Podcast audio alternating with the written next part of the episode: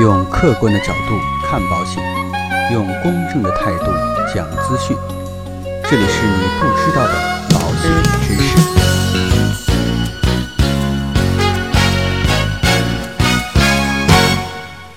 好，各位亲爱的朋友们，那今天呢，跟大家聊的这样的一个话题啊，可能呢也是大家接触不多的一种类型。如果说去世多年之后，家人才发现保单，这个时候给保险公司报案，保险公司还可以赔吗？我们也经常说啊，买了保险，一旦出险之后，请大家一定要及时报案。这个报案呢，主要是指啊，拨打保险公司的报案电话。有的呢，互联网的保险，你可以通过手机等方法来进行报案。需要报警的呢，也可以及时报警。该留证据的，也请你及时保留相关的证据。这样做的话呢，可以让理赔过程更加顺畅一些。但是呢，也有客户在投保的时候啊，提出了这样一个问题：假如被保险人买了保险，结果身故了，但是呢，他的家人又不知道他买了这份保险，多年之后啊，发现了保单，这样呢，保险公司会不会理赔呢？针对这个问题啊，我在网上搜了一下，发现还真的有很多人等到整理遗物的时候，才发现死者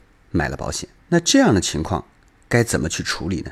为了解答这样的一个问题啊，今天呢，主要从以下两个方面给大家进行解答。第一呢，被保险人投保的保单是否在诉讼时效之内？第二呢，报案的时候资料是否齐全？我们首先来了解一下包含身故责任保单的诉讼时效这样的一个内容。其实呢，能够保障身故责任的保险有很多，保险法第二十六条里边就有明确的规定：人寿保险以外的其他保险的被保险人或者受益人向保险公司请求赔偿或者给付保险金的诉讼时效为两年，自其知道或者应当知道保险事故发生之日起来计算。人寿保险的被保险人或者受益人向保险公司请求给付保险金的诉讼时效为五年，自其知道或者应当知道保险事故发生之日起来计算。也就是啊，人寿保险以外的其他保险诉讼时效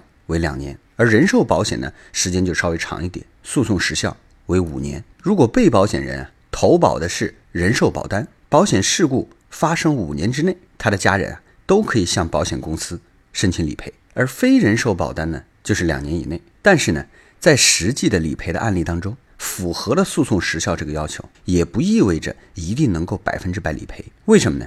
我们要来看一看啊，这就是看第二点，我们报案的时候相关的资料是否齐全。那被保险人身故的时候啊，保险公司需要去判定是否属于保险责任。比如说呢，意外险的身故必须是由意外事故引发的，而不能是因为疾病引发的身故。在家人都不知道有保单的情况之下，被保险人的家属可能想不到要报警或者出具死亡证明等细节。这里边呢有一个实际的理赔案例：一位四十岁的农民在银行啊办理贷款，然后呢投保了一份意外险。有一天呢出门的时候在山坡上滑倒，这摔不要紧，然后呢头部就撞到了尖锐的物体，死亡了。家人和村民发现的时候啊，这个人呢已经没有了生命特征，所以呢就没有报警。下葬三个月之后才发现啊，这个人投保了意外险保单，被保险人的家属啊没有证据证明死亡者属于意外身故，只能由目击者举证做笔录。最后啊，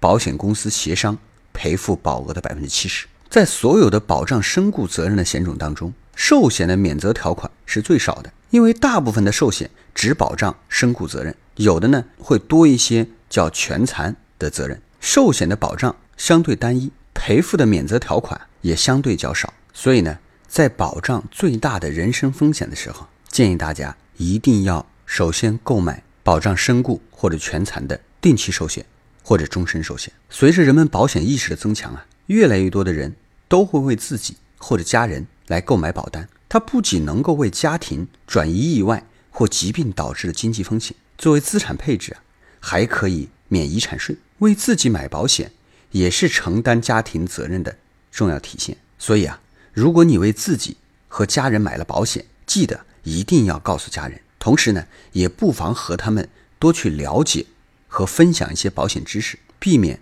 我们前面说的这样的情况的出现。当然啊，如果还没有购买保险，请大家一定要结合自身的条件，趁早为自己搭配适合自己的保险。这样呢，我们的生活才能够更加的游刃有余。好，那今天的节目呢，到这里呢就告一段落。如果您觉得我们的节目对您有所帮助，请您点击订阅按钮来持续关注我们的节目。让我们下期再见。